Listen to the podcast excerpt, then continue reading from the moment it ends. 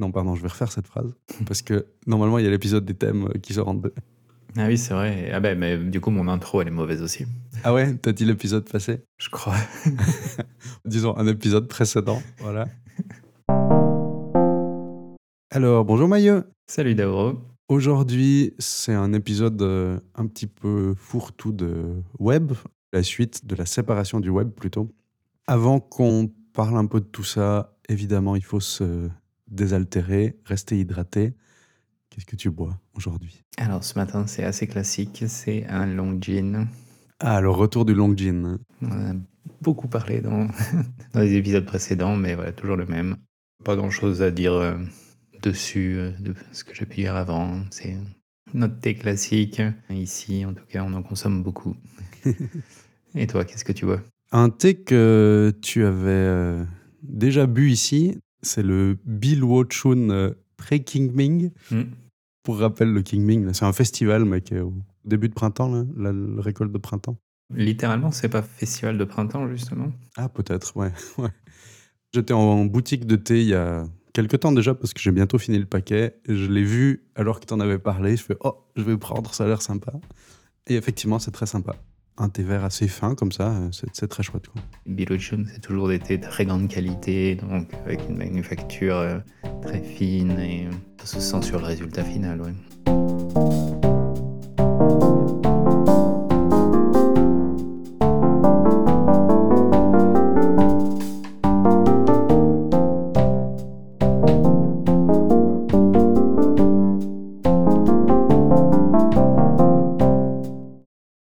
Dernière fois, on a discuté donc de vieil Internet et nouvel Internet, on va dire. Ce qu'on disait dans l'épisode, voilà, c'est que le web se sépare un peu en un web marketing et un web un peu plus euh, comme avant, plus do it yourself, plus euh, partage sans forcément avoir d'idée marketing derrière. Mhm. Comme on n'a pas trop partagé de liens non plus dans cet épisode ou de choses euh, qui seraient un peu dans cet univers, ben, on s'est dit qu'on allait faire ça pour cet épisode-là. Qu'est-ce que tu veux partager? Commençons alors par le Weird Wide Web Ring. Je pense qu'il faut réexpliquer ce que c'est, parce que beaucoup des personnes qui nous écoutent n'ont peut-être pas vécu l'époque des Mhm. web rings. euh, Quand est-ce que c'est mort à peu près? 2000 2002 Bah, à partir du moment où on a eu euh, des vrais moteurs de recherche, en fait, je pense. L'idée du Web Ring, c'est donc un. On peut appeler ça une espèce euh, d'annuaire, une série de liens qui, généralement, euh, a trait à une certaine communauté. Sur son site, on va mettre les liens vers ce web ring qui lui-même va avoir les liens vers d'autres sites de personnes qui sont généralement sur les mêmes sujets que nous ou la même communauté que nous, on va dire. Mhm. Et donc le Weird Wide Web Ring s'inspire des 3 W du World Wide Web, évidemment. C'est un web ring qui tente de ramener le web comme à l'époque, le web bizarre, le web surprenant, avec des sites qui sont ben, surprenants par rapport à ce qu'on a l'habitude maintenant. C'est tout l'attrait du truc. J'arrive pas à me faire une image mentale de qu'est-ce que ça peut être un site bizarre vraiment. C'est le principe, s'il est bizarre, c'est que c'est quelque chose qui est peut-être un peu inattendu, qui va peut-être avoir une mise en page euh, ou des sujets qui sortent un peu de ce qu'on a l'habitude de voir, qui sortent de l'ordinaire. Donc forcément, est-ce que c'est clair? Ben non, mais je pense que le mieux c'est d'aller regarder quoi. et euh, de cliquer sur les liens. euh. Puis si vous avez un site bizarre, vous pouvez euh, demander à être ajouté dans le web ring en question. Ils sont pas forcément tous surprenants en termes de contenu graphique. hein. Des fois, c'est le contenu qui peut être euh, étonnant. C'est sympa pour retrouver un peu cette sensation du web d'avant, on va dire. Sur un peu la même ambiance, j'ai deux newsletters qui recensent euh, des sites web particuliers ou étonnants ou dont on n'aurait pas forcément une facilité pour tomber dessus par hasard. On peut s'y abonner et les recevoir par mail, mais on peut aussi aller sur leur site et euh, voir le contenu des précédentes. La première, c'est naiveweekly.com et la seconde, c'est webcurios.co.uk. Les liens sont dans les notes de l'épisode. Il y a un petit peu des histoires euh, personnelles des auteurs pour euh, lancer un peu la newsletter, suivi après des curiosités qu'ils ont découvert euh, depuis la newsletter précédente. Naive Weekly, c'est assez court à lire et du coup à découvrir les liens, il y a assez peu de commentaires euh, par site web. Le contenu est vraiment très très varié. Euh, Il y a des trucs qui sont très artistiques des fois ou des outils euh, qui pourraient être surprenants. Tandis que Web Curios, c'est peut-être des sites web un peu plus pointus et elle est un petit peu plus longue à lire parce qu'il y a des descriptions plus longues par site, ce qui peut être un avantage. On sait du coup sur quoi on va aller en fait. Et les sites là sont beaucoup plus pointus aussi en, termes de. Des fois, il peut y avoir des fonctionnalités qui sont assez poussées, mais simplement c'est un truc un petit peu inattendu euh, auquel on n'aurait pas pensé. C'est peut-être par ça que j'ai découvert une euh, carte en temps réel de tous les transports en commun de Tokyo, par exemple, avec euh, tous les liens sur les webcams et ce genre de trucs, ce qui est du coup très incroyable. Alors que Naive Weekly, il peut y avoir un truc des fois plus artistique. Je vous recommande les deux de temps en temps, c'est vraiment chouette. Je pense que j'irai jeter un œil après l'enregistrement. C'est un truc rigolo, euh, cette resurgence des newsletters et le fait que les gens y reçoivent du contenu par mail. Est-ce que toi, c'est un truc que tu suis? Est-ce que tu t'es abonné à des newsletters? Assez peu.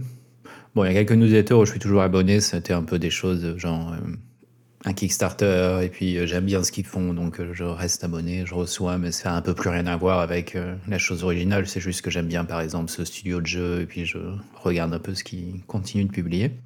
Sinon, il y a quelques blogs que je suis via des newsletters.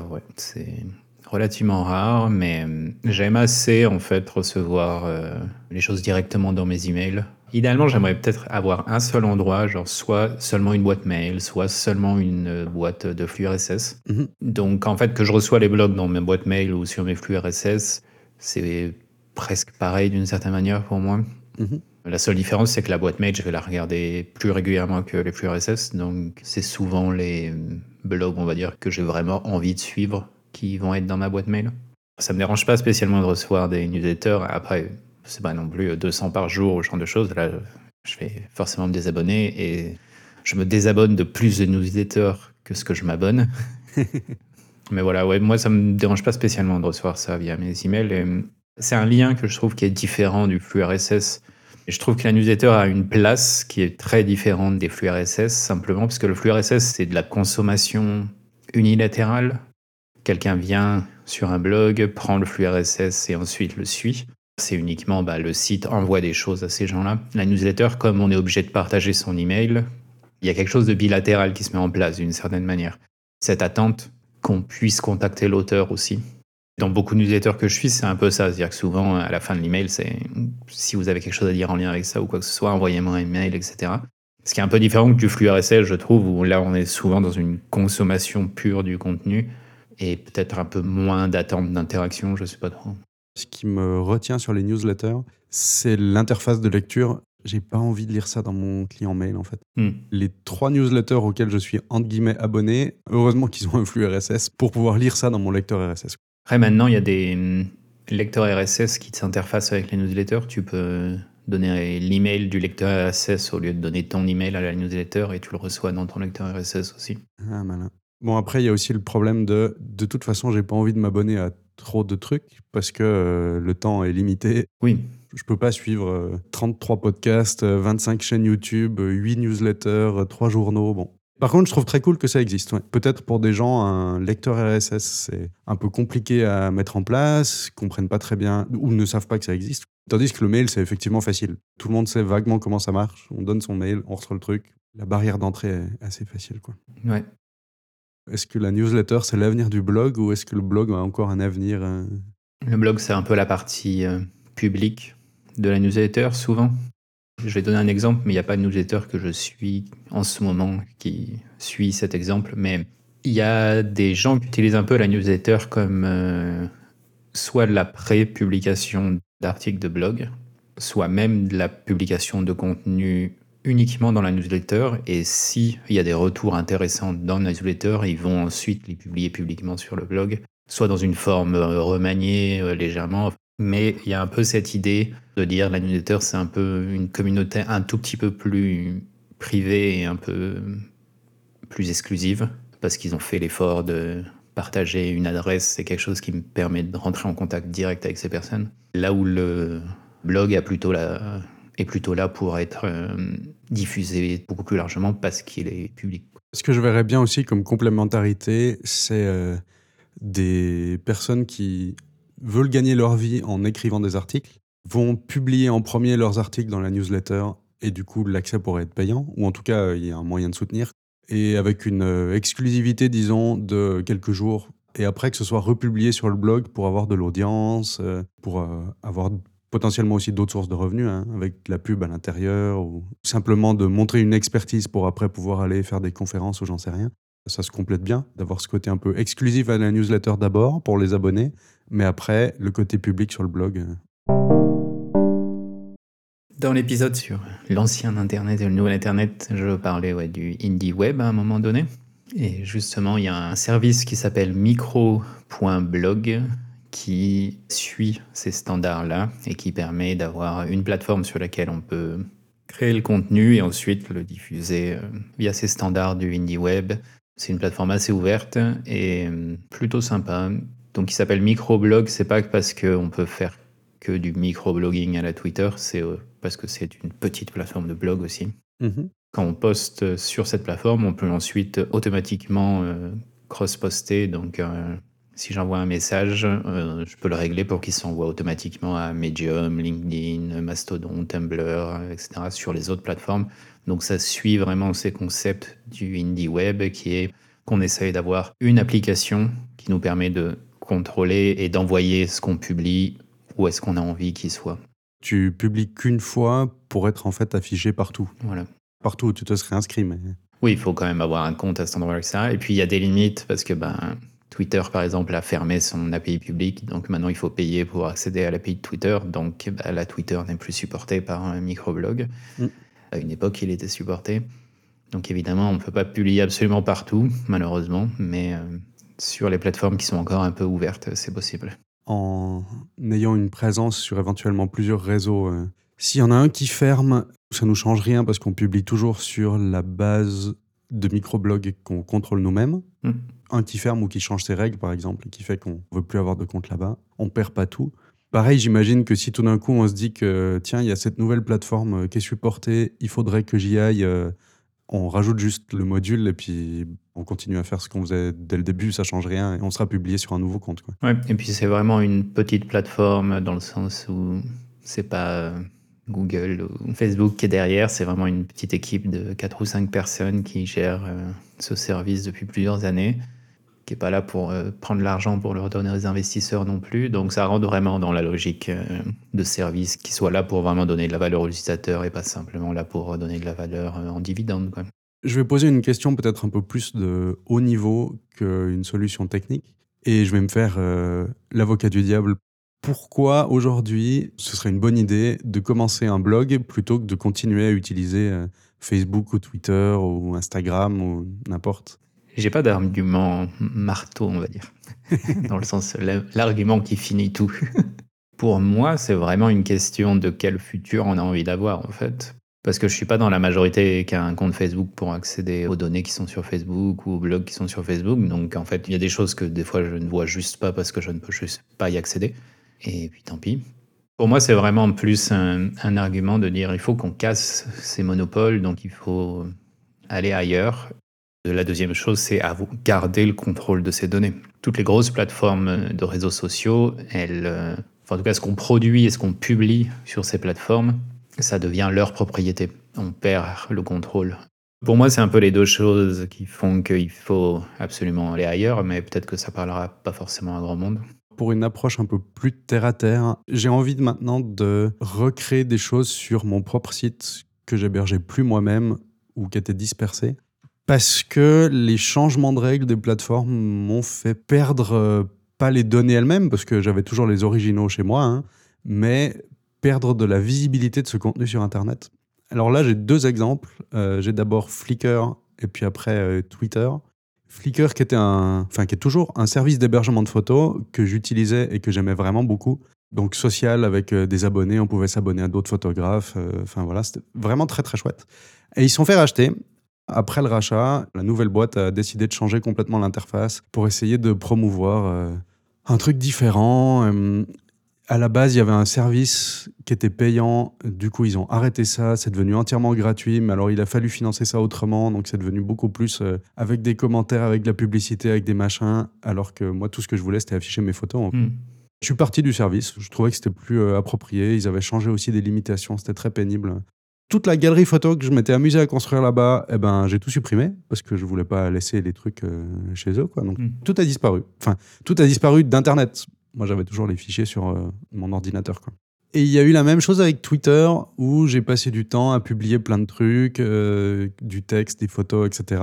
Et fin 2023, ils ont annoncé que toutes les données publiées sur Twitter pouvaient maintenant être disponibles pour entraîner des modèles d'intelligence artificielle. Donc là, j'ai dit non, je vais tout supprimer. Ouais. Toutes les réflexions que j'aurais pu avoir, tous les liens que j'avais pu euh, mettre dans mes favoris sur euh, Twitter, toutes les photos que j'ai pu publier, tout ça a disparu d'Internet. Si j'avais hébergé tout ça moi-même, si j'avais eu un blog pour euh, partager mes pensées, si j'avais eu une galerie photo hébergée par moi-même, eh ben, tout ça serait encore sur Internet en fait.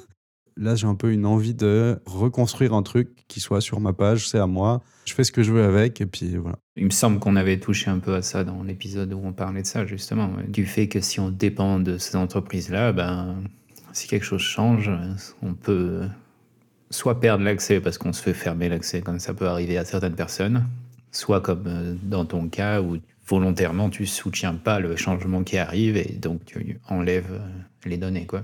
Et il y a des cas de figure où ça peut être très problématique si par exemple c'est tout son business dépend de ça. Dans ce cas-là, on vient de perdre tous les articles potentiellement euh, sur pourquoi est-ce qu'il faut venir chez nous euh, pour utiliser tel service, etc. Et on doit reconstruire complètement cette présence euh, en ligne. Tu avais mis un lien aussi pour encourager les gens à démarrer un blog.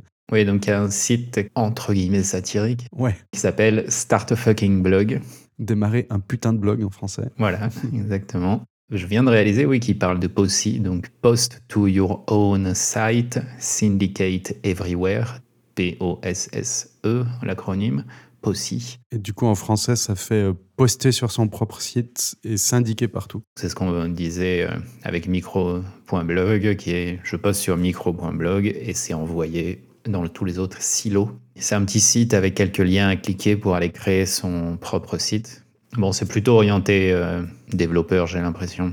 D'une certaine manière, euh, c'est un peu les, les développeurs qui devraient faire l'effort en premier.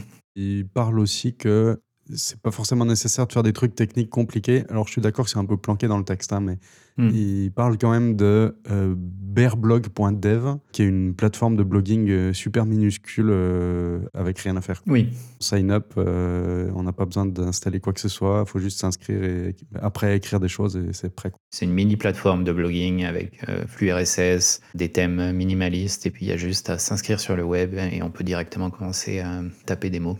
Et je sais que la personne qui est derrière bien blog cherche justement à créer quelque chose qui soit complètement euh, soutenable euh, économiquement parlant. Pour l'instant, c'est quelque chose de très minimal, euh, justement pour réduire au maximum les coûts et faire en sorte que la plateforme puisse rester là très très très très longtemps.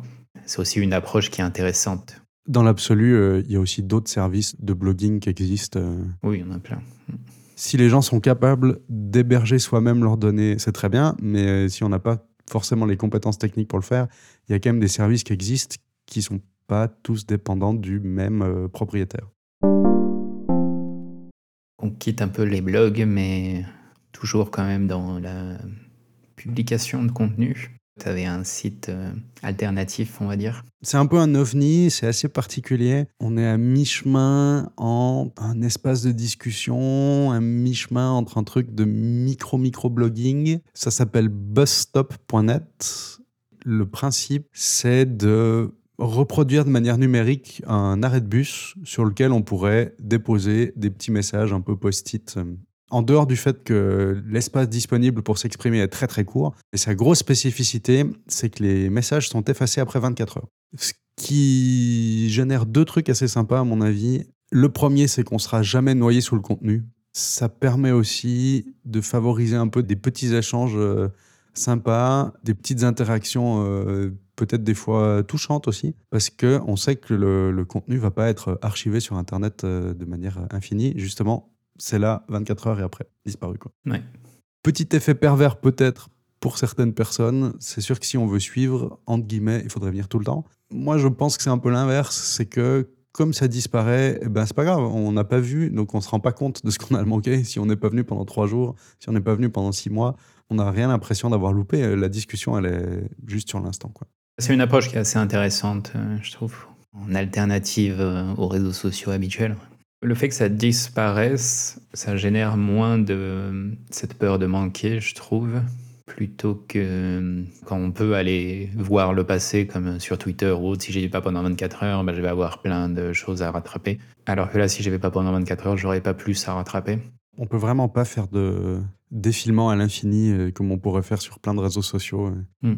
Très vite, on arrive à la fin du contenu. Déjà aussi parce qu'il y a peu de monde qui vient. hein. Pendant qu'on enregistre, là, ça tient sur euh, un écran. Il y a un, deux, trois, quatre, cinq, six messages. C'est vraiment un ovni que j'ai trouvé assez intéressant, que j'avoue que je j'utilise très très rarement. Un moment, je l'avais mis en page d'accueil pour euh, être sûr d'aller le voir euh, régulièrement, puis pour finir, bon. Je pense de temps en temps, il faudrait que je, je passe un peu pour voir. euh, parce qu'il y a vraiment eu, le peu de temps que j'ai un peu suivi, des trucs très intéressants à voir qu'on verrait pas forcément ailleurs, en fait. Hmm. Sachant aussi que c'est anonyme, dans le sens où on peut poster sans avoir de compte. Il n'y a même pas de quoi se créer un compte, en fait. On peut dire qui on est pour essayer de faire un suivi, par exemple. Mais après, rien n'empêcherait quelqu'un d'autre de mettre le même nom. Donc ça donne un sentiment que ce soit plus intime et réel, sans avoir le, les couches de vernis qu'il faut pour euh, les autres réseaux sociaux, pour bien paraître, disons. Là, il y a peut-être des choses qui viennent plus du cœur. euh. Avant qu'on se quitte, je suis sûr que tu as envie de rappeler aux gens où est-ce qu'on peut nous retrouver, puis qu'est-ce qu'ils peuvent faire s'ils ont bien aimé ce podcast. Alors, en premier lieu, mettre des favoris dans l'application que vous utilisez pour lire votre podcast.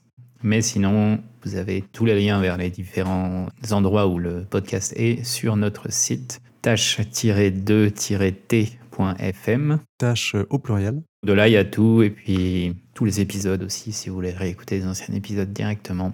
Mhm. Mais le mieux, c'est évidemment d'en parler aux gens euh, qui pourraient être intéressés par ce qu'on vient de discuter. Parlez-en autour de vous et retrouvez-nous sur euh, notre site internet. C'est les meilleurs trucs si ça vous a plu pour euh, aider ce podcast à se faire connaître. On se retrouve dans quelques semaines pour un épisode de plus. Exactement. Allez, à plus tard. À plus.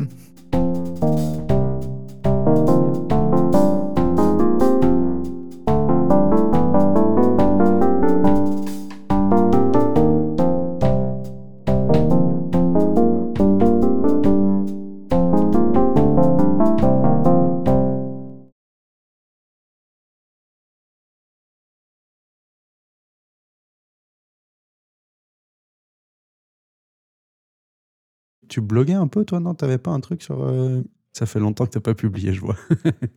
Oui, ça fait très longtemps que j'ai rien publié sur ce blog, ouais. Ouais. C'était principalement des trucs techniques aussi. Ouais, 2020, ouais, le dernier. Peut-être qu'un jour je recommencerai. Je fais pas mieux, hein, parce que j'ai pas de blog actif depuis euh, extrêmement longtemps. Hmm. Euh, le problème, c'est pas tellement la plateforme là, c'est plutôt le fait qu'il faut prendre du temps pour écrire. Quoi. Et oui.